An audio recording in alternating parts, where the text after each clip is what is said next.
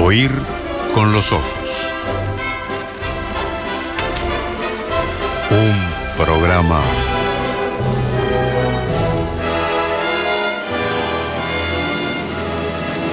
bajo los efectos de la lectura.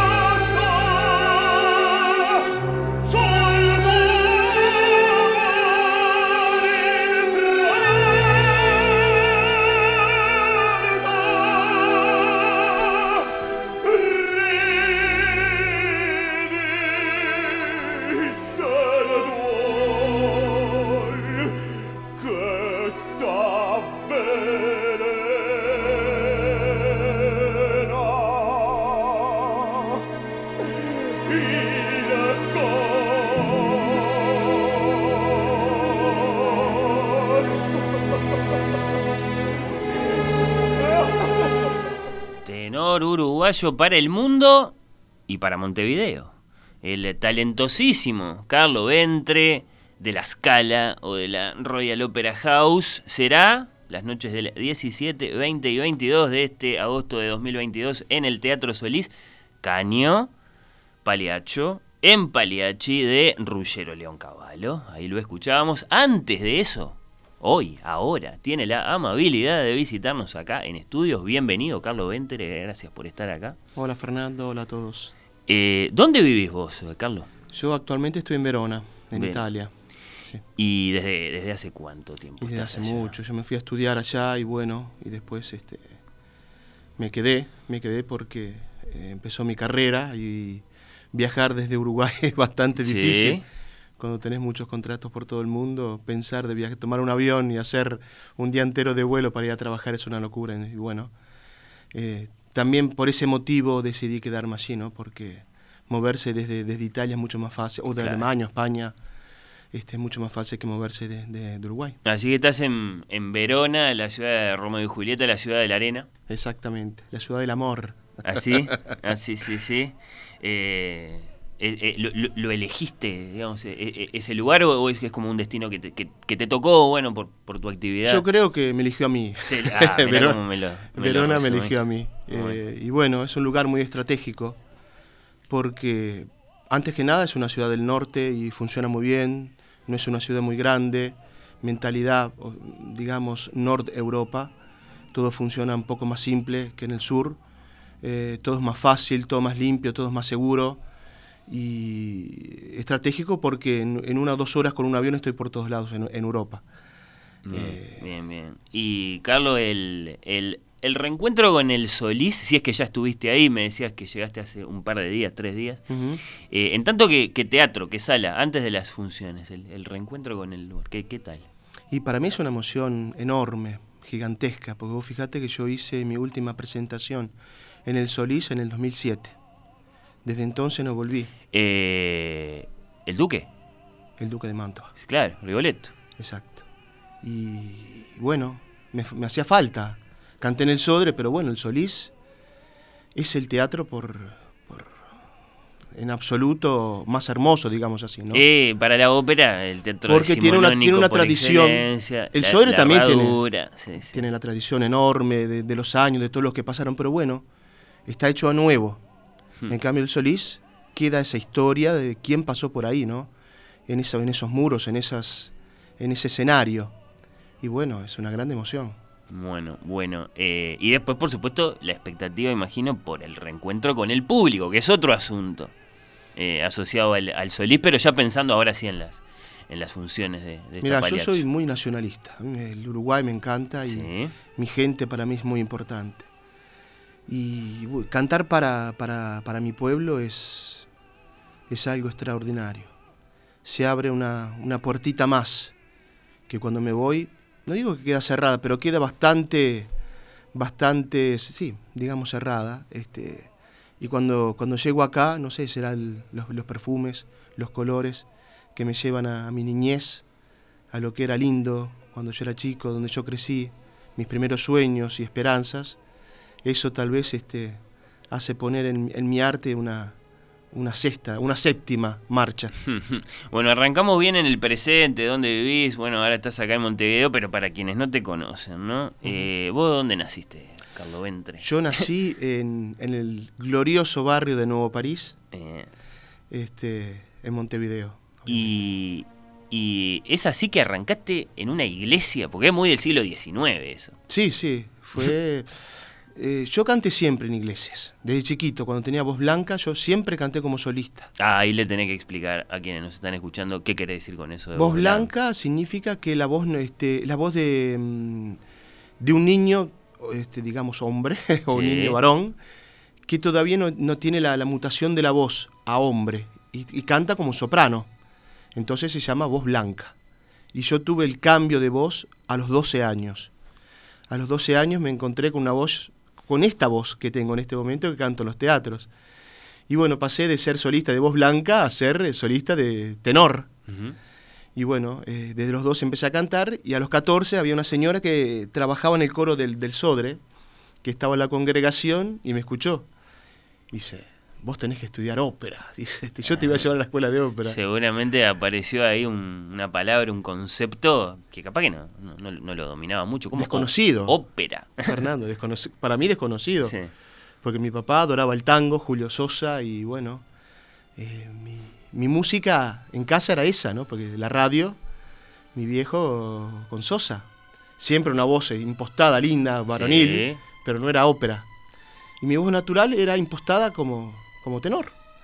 Y me dice, vos tenés ópera. Sí, sí, yo te voy a llevar, no te preocupes. Y fue a la escuela, la escuela del Sodre, entonces, este, Escuela Nacional de Arte Lírico, y estaba el maestro Rigolín, que ahora es- este, lamentablemente falleció. Este, y me escuchó, yo tenía 14 años. Enseguida, el Tano levantó la cabeza. Dice, pibe, sentate ahí, que tiene que llegar la maestra Rita Contino, que quiero que te escuche. Llega, llega la maestra Rita Contino y habla con ella fuera de la, de la, de la dirección. Dice, bueno, vení, vamos a, vamos a hacer, hacerte escuchar a la maestra.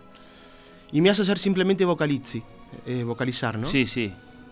En un cierto momento empieza a salir, llegamos hasta el do agudo y me doy vuelta así y detrás habían era una puerta con vidrios y veo al menos 20 cabezas, eran la escuela que se había parado a ver quién estaba cantando. Y ese fue mi encuentro con, con la lírica, ¿no? Claro, uno no es mismo, uno digo yo, eh, no es consciente del instrumento que lleva consigo y, y también los que escuchan le hacen, le hacen notar las cualidades, las particularidades, las rarezas. ¿eh? Sí, sí, Este, sí. Y más para, para, claro, un chico tan, tan joven en ese momento. pasa el tiempo, seguramente hay algún otro hito, pero yo quiero que me cuente la historia esa del pasaje que le pediste, no le compraste, le pediste a Pluna. Sí, eh, yo me presenté por un mes entero a Pluna. Y me sentaba, me hacían esperar. Yo quería hablar con alguien, ¿no? Digo, yo necesito hablar con, con un dirigente, con alguien. Estamos hablando, yo tenía 20 años, ¿eh? Y por un mes entero fui a Pluna. No digo todos los días, pero casi todos los días estaba ahí. Hasta que al final se ve que se cansó el señor y dice, bueno, lo recibo, que entre. ¿Qué quiere? Y yo tengo la posibilidad de tener esta beca de estudios Ah, había una beca. en Florencia, Nada menos. pero necesito un pasaje. Yo no, no tengo posibilidades, este, con permiso. Sí, por favor, el tenor tiene que cuidar la voz, por favor. Escucha eh, esa tos eh, en este momento, un Martín García, la gente del Teatro Solé, y se agarran la cabeza. Este, y me dice, ¿para qué quiere el boleto? No, este, yo quiero, tengo esta- la posibilidad de hacer esta beca de estudio en, en Italia y necesito un pasaje. Dice, pero no, nosotros los pasajes se los damos a los deportivos, a, a los futbolistas, pero a un cantante lírico no, no nos interesa, no, no, no, es- no lo podemos dar. Digo, entonces, en ese momento le digo, ¿usted cree que para mí es fácil estar acá? Si yo vengo a pedirle un pasaje, es porque yo me quiero construir un futuro y no quiero pasar más esta vergüenza. A estas palabras el tipo levantó la cabeza y dice, está bien, nosotros le damos el Ahí te pasaje". lograste comunicar. Sí. Había una gran oportunidad para vos para seguir formándote como cantante en Italia, nada menos. Exacto. donde, donde la ópera es, no sé si más, pero por lo menos igual de importante que el, que el fútbol, ya que el funcionario de Pluna te, te citaba a los deportistas. Y, y claro, eh, no te lo podías pagar, era No. así la cosa. No tenía dinero. Yo me fui con 500 dólares. Necesitabas que te ayudaran con el Con una pasaje. mano adelante y otra atrás. Sí. O sea, Y a Florencia, nada menos. a Florencia, sí. eh, a seguir formándote como, como cantante. De nuevo, pasará el tiempo, pero ahí aparece una figura, yo te quiero preguntar por esa figura.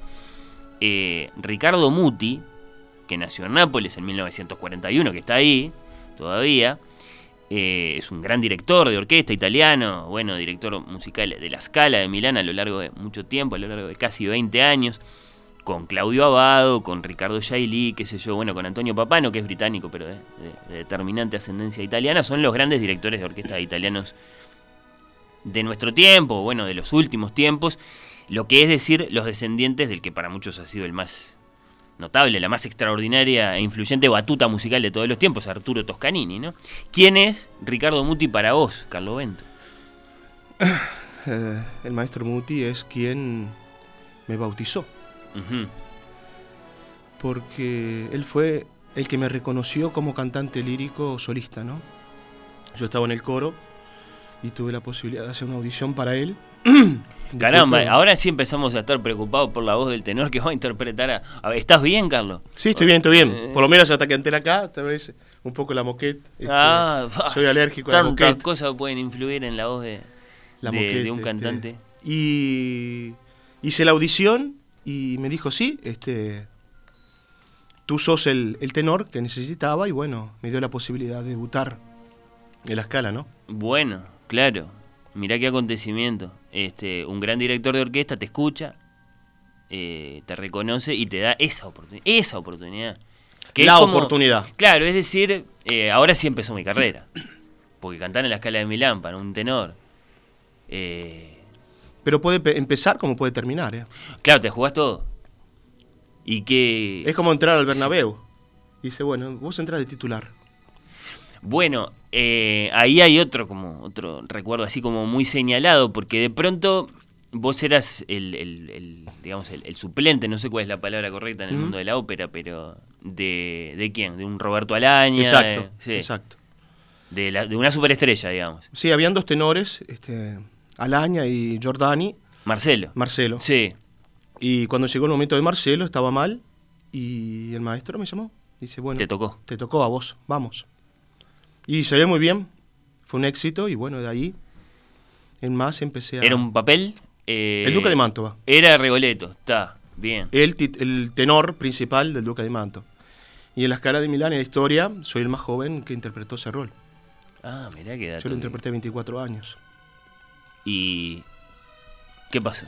fue un triunfo y bueno. Porque pasan ahí- muchas cosas. ¿Cómo lo vivís vos? ¿Cómo reacciona el público? ¿Qué dice pues la producción en general? La batuta. Mira, ahí me ayudó mucho el, la edad, la edad fundamental, porque no tenía experiencia y bueno, eso este, me ayudó, un poco de inconsciencia, ¿no? Ah, el arrojo, digamos, la- la, la intrepidez. Después cuando creces y sabes lo que, a lo que te enfrentaste, es como salir un toro y no saber eh, ser tu primer rodeo.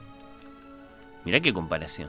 Eh, Bueno, claro, pero es la escala, o sea, mm, eh, capaz que es difícil para vos, pero vivís hace mucho tiempo allá y, y- seguro que alguna aproximación tenés, pero ¿qué, qué es la ópera para los italianos? Porque uno, uno se lo trata de decir a sí mismo con grandes expresiones, bueno, es decir, como el fútbol para nosotros, o sea, este, uno camina por una calle eh, en una ciudad que puede ser, sí, Milano o, o- o Verona y se encuentra la ópera, la ópera está ahí, es parte de la vida de la gente. ¿Vos qué decís? Yo creo que la ópera se está perdiendo un poco en Italia. Mm, porque representa un poco mm, un tiempo pasado que el joven no quiere abrazar más. Y hay poca posibilidad para el joven de, de poder acercarse, ¿no? Pero perdón, lo que vos ves es un debilitamiento, digamos, porque por supuesto que sigue muy presente. Están esos grandes teatros que son, sí, la Scala o la Fenice en Venecia. Pero no hay el público de antes. El público. Llenar un teatro es más complicado. Hmm. ¿Cómo haces para convencer a un, a un joven de ir a ver un Romeo y Juliet? O un Fausto, un um, Rigoletto. Es difícil. La tradición, digamos, y su continuidad y su rodaje. Es un diálogo que La no se- transmisión del fuego no se da por sí sola. Es, Exacto. Es siempre un desafío y, Y, a veces no va se acompañada. Muchas veces no va acompañada. Porque el joven lo tenés que llevar al teatro. Pero ¿y me vas a decir que no hay en Italia en este momento gente absolutamente, digamos, concentrada en esa tarea, en mantener viva la llama no, de lo que para ellos es- lamentablemente no. Ay, ay, ay. Este es un problema en Italia. Porque la, la cuna de la lírica es Italia. ¿Y sí? Y el hecho de que se esté perdiendo esto es terrible. Terrible. Hmm. Sí, es inimaginable en principio. ¿Sí? Este, y sin embargo, bueno, yo que sé, vos decís que, que, que, que puede llegar a estar pasando. Es tu mirada y por supuesto que, que entonces es objeto de, de- de diálogo. Más allá de eso, ¿cuáles Sí. sentís que han sido los grandes hitos de tu carrera? Porque llegamos al Carlos Ventre de 24 años cantando El Duque de Mantua en Rigoletto en la escala con Muti. eh, y, y bueno, pasó el tiempo y has cantado, yo que bueno, yo mencionaba la ópera, la, la, la Royal Opera House, el, el Covent Garden en Londres, pero has cantado en todos lados. Sí, en todos lados. Ópera La Bastilla, Chicago, San Francisco. Por todos lados. Por todos lados. Y tenés como esos lugares señalados en los que dices, bueno, está, pero llegué acá, esto, esto fue especial, más allá de que cuando es todo así, Es que son todos especiales. Sí. ¿Cómo haces para decir este- este Y hijo no sé, capaz lo que amo lo- más que el otro? ¿sí?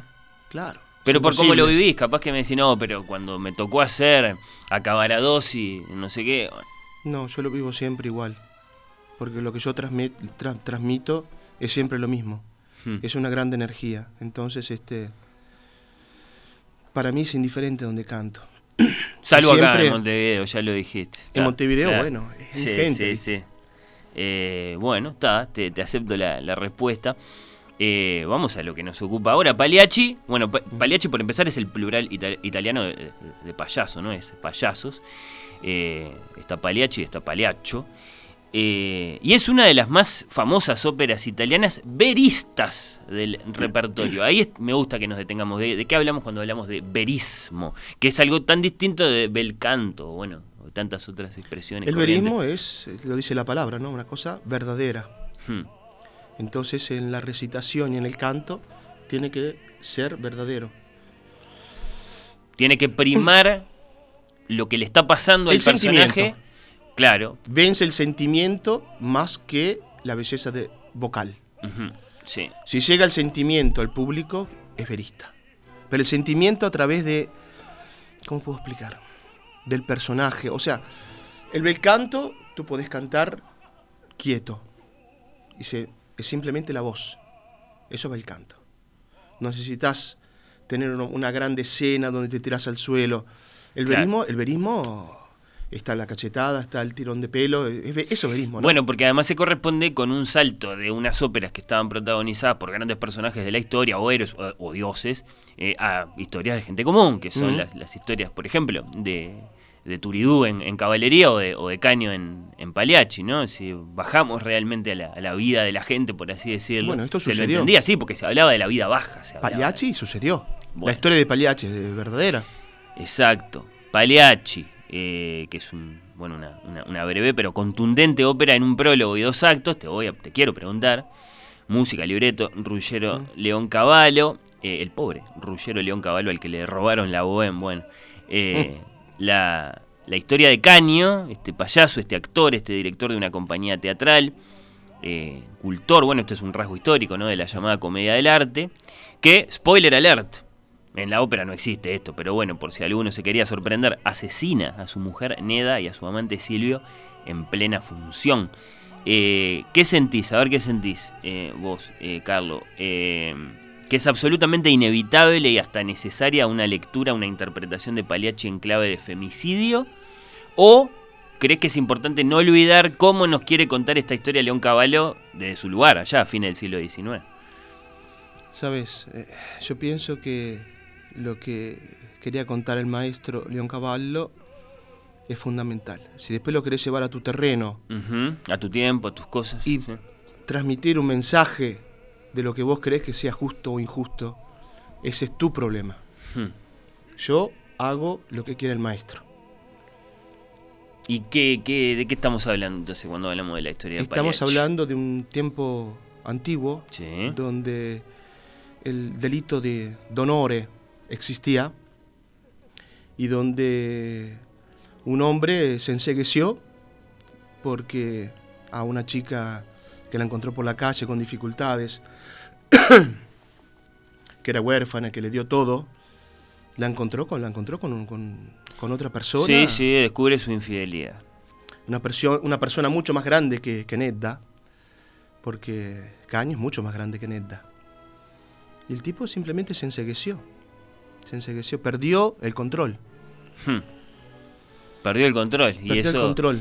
eh, lo tenés que adoptar vos para la interpretación del personaje. Eso es lo que vemos después los espectadores. Un hombre que ha, ha perdido el control, vos lo decís. así. Exacto. Ese es, ese es Caño, ese es Pagliacci, que se estrenó, recordemos, en el eh, Teatro D'Alberme de Milán el 21 de mayo de 1892. Dos, 92. dirigida por el gran Arturo, Arturo. Toscanini. Allá estaba eh, el maestro. Esta ópera se presenta, es tradición, digamos, es, lo habitual, junto con Caballería mm, mm, Rusticana de Pietro Mascagni, en un clásico programa doble, que se conoce, de hecho, como Cab y Pag. Salvo que esta vez en Montevideo el Solís decide presentarla solita, central, estelar, con la participación destacadísima de nuestro invitado, el tenor Car- Carlo Ventre, junto con la soprano María Belén Rivarola, ¿la conoces? No la conocí acá, excelente persona, excelente cantante y bueno, está, se está creando un grupo importante, Bien. vocal, y bueno, creo que para el Uruguay va a ser un- una cosa muy importante. María Belén Rivarola será Neda. Nedda, sí. Hmm. Eh, la pobre Pobrecita. Neda. Y sí, Le hacen hacer de todo en escena, pobrecita. bueno, eh, la dirección musical es del maestro Martín García, que será nuestro invitado, digo yo, entre guiones, en nuestra noche de la ópera para hablar de Pagliacci. Y la dirección escénica de Florencia eh, Sanguinetti, bueno, completan el reparto Darío Solari, Alfonso Mujica, Sergio Spina. Para una nueva puesta en escena del Teatro Solís, con la escenografía de Adán Torres, la iluminación de Martín Blanchet y el vestuario de Soledad Capurro. Van a estar, bueno, el, el coro nacional y el coro de niños, Coro de niños, sí. porque Pagliacci tiene eso, tiene, Sí. tiene coro, coro grande y coro chico. Eh, ¿Le podés adelantar algo a quienes van a ir al Solís respecto de qué van a ver? La última vez que vimos Pagliacci en el Solís, eh, habían convertido la comedia del arte en un estudio de televisión. Esas son cosas que hacen los directores de escena eh, a veces, ¿no? Y que son interesantes. Eh, ¿Qué sabemos de lo que vamos a ver? ¿Tenés, tenés algo para, para compartir? Mirá, yo creo que lo que van a ver es algo que pueden ver en cualquier teatro de Europa o Estados Unidos. Nivel musical con el maestro García fantástico y escénico también. Vestidos de, de primer nivel, de primerísimo nivel. Cantantes excelentes. Puesta tradicional, puesta Tradicional, experimental, bastante tradicional, Bastante. con bueno, este, con algunos mensajes este, que pueden ser actuales, que se están, se están mirando, se están jugando en eso, y bueno, este, yo creo que para mm, quien irá a ver esta ópera va a ser muy afortunado, porque podrá ver en su país algo que tranquilamente en la Ópera de la Bastilla se puede ver. Por el nivel, decís vos. Por el nivel. Claro, bueno. Altísimo. Bueno, altísimo. bueno, este, la invitación está más que hecha. Repito, las noches del 17, 20 y 22 de este mes de agosto en el Solís Pagliacci de Ruggiero León Cavallo. La última, Carlos, la última pregunta que te quiero hacer, que capaz que es más de una, pero bueno, es una central. eh, te la voy a hacer con música. Quiero que volvamos a escuchar desde el principio, por favor, esta Vestila Yuba de Pagliacci, que es, bueno, el, el momento, digamos, señalado en esta ópera, la, la gran área de tenor que ha compuesto eh, León Cavallo para, para su, su personaje. Eh, a ver cómo, cómo empieza el área, por favor. Ahí está. Eh, a propósito de Vesti la Yuba, la, la famosa área de tenor, estamos en el final del primer acto, bueno, cuando Caño se acaba de enterar. No, los, vi- los ve. Sí, claro, se, se- se- se acaba de, de- de encontrar con esta, con esta realidad, la, la infidelidad de su, de su Neda, y quiere llorar, y quiere estar triste, y quiere tener su reacción violenta, pero en ese momento se tiene que pre- se preparar para la función de todos modos. Él lo dice en el recitativo. Recitar mentre preso dal delirio. Sí, sí. Está delirando el tipo. Non so più quel che dico, no sé qué estoy diciendo, ni qué estoy haciendo. Pero, A vestirse, Claro. a maquillarse Vesti la Yuba. y a trabajar. eh, Como muchos hombres hacen, ¿eh? la gente paga, dice, Sí. eh, tiene conciencia del deber.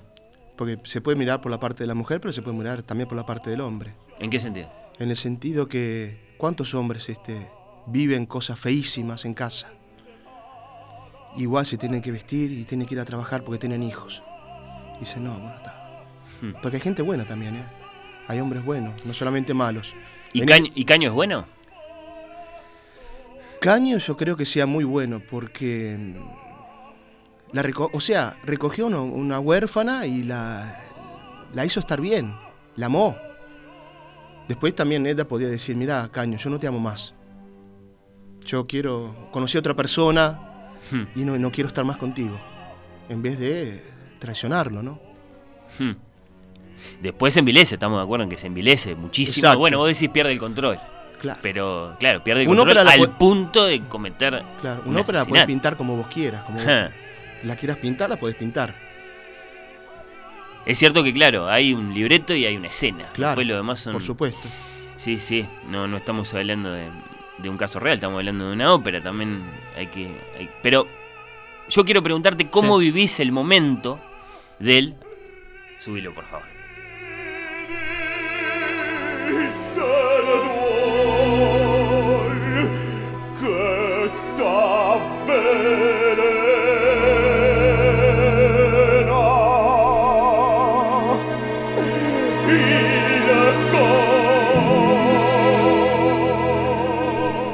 Versos del área que son muy.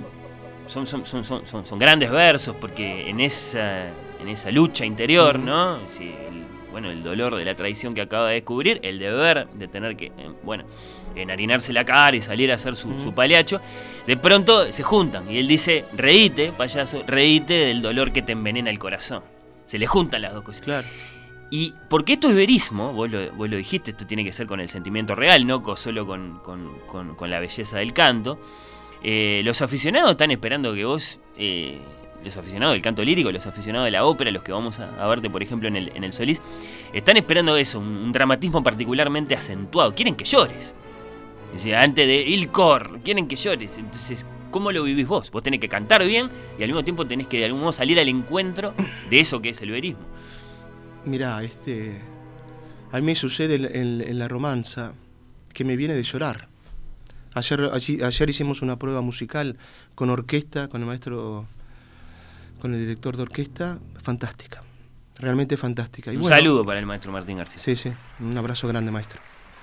Eh, y durante la romanza, cuando yo digo, timbó la colombina, te, te- te están robando la colombina, me viene de llorar, no sé por qué.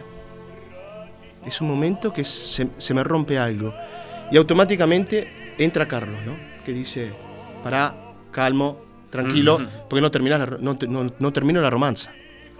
Si llorás, si no- es ese punto. que para mí se rompe algo dentro. Y esa, esa ruptura hace que la voz haya un sentimiento más. Y eso siempre llega a la gente. O sea, esta va a ser mi quinta producción de Pagliacci.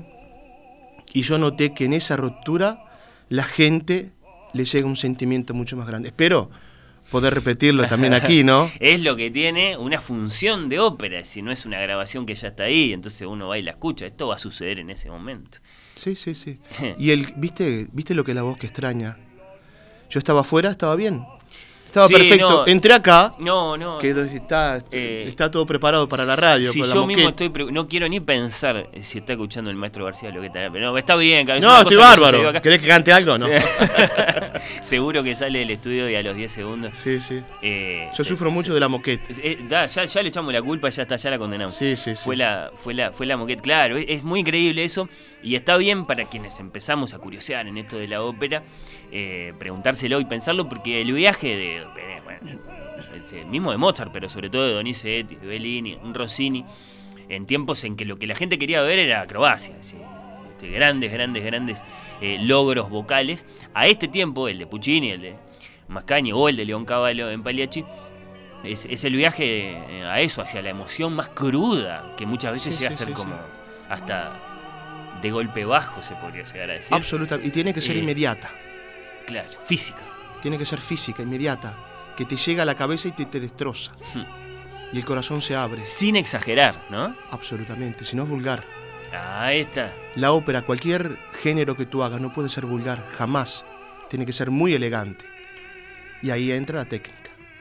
Auténtica y, y- y medida, pero al mismo tiempo, claro, muy, muy contenida. muy- Sí, sí, sí. quiero decir, ah, muy expresiva, pero al mismo tiempo muy, muy, muy, muy medida. Y claro, es, es uno escucha, ¿viste? hace todo el recorrido de, de, de Gigli a, a Pavarotti a ver qué hacen antes de decir el core, qué, qué tan acentuado es el gestito de, Claro, de, de decirle al, al que está escuchando, ahora me voy a poner a llorar. claro.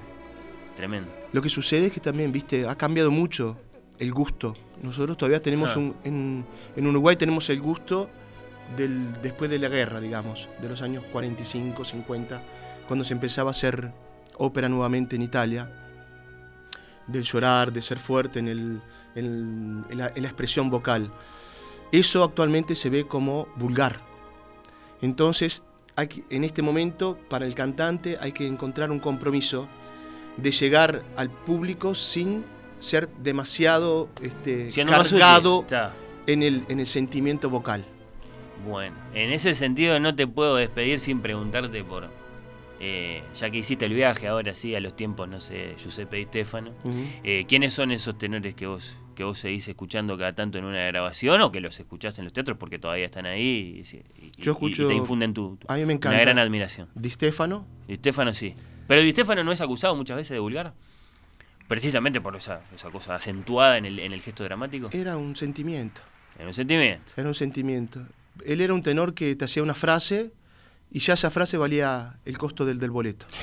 No tenías que escuchar toda la ópera. Un gigante. Los que demás no tenían, que tenían que cantar toda la ópera para decir un triunfé. No sé, pienso un Del Mónaco, un Corelli, Bien. un Tucker. Di Stefano le bastaba una frase. Él en una frase te regalaba un diamante. Dice, pero ya está. Bien contestada. Bueno, muchos dicen, dije, algunos dicen que muchos dicen que es el más grande de todos, de todos los tiempos. No Para sé. mí sí. ¿Y para vos, eh? Ah, bueno. Ahí está, salió, salió ese, salió ese nombre. Carlo Ventre, tenor uruguayo, a quien, insisto, vamos a poder ver acá en Montevideo, en el Solís, haciendo a caño, haciendo al paliacho de, Reón- de León Caballo. Muchas gracias por esta visita Fernando. por haber venido a bueno a acompañarme en esta invitación a nuestros oyentes para ir a la, a la ópera. Fue un, un placer volver a tenerte en este programa. Ya te tuvimos antes del, del Pinkerton, del, del Sodre, allá en 2018. Y ahora de nuevo. Y ojalá pronto de nuevo. Ahora que Lo ya- espero. Claro, ahora que una vez por año. Me encantaría. No tenés agenda en el verano, le puedes hacer un huequito ahí Me a- a, encantaría. Montevideo. Aportar siempre, traer lo que yo hago desde hace casi, pues son, en dos años más son 30 años de carrera de mi debut a la escala, ¿eh? Hay pocos tenores que, que duran tanto. Eh, Actualmente hacen 10, 12 claro, me años. quedé ya. pensando, sí, sí, es una carrera dominguesca. En este. el 94 y siempre tenor, yo jamás canté de barítono.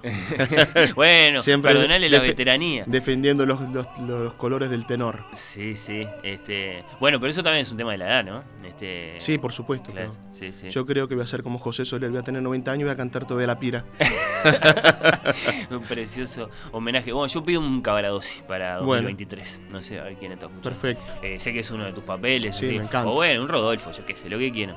Pero, Perfecto. pero me gusta, me gusta especialmente. En serio, muchas gracias por haber venido. Gracias de corazón y bueno, al público también.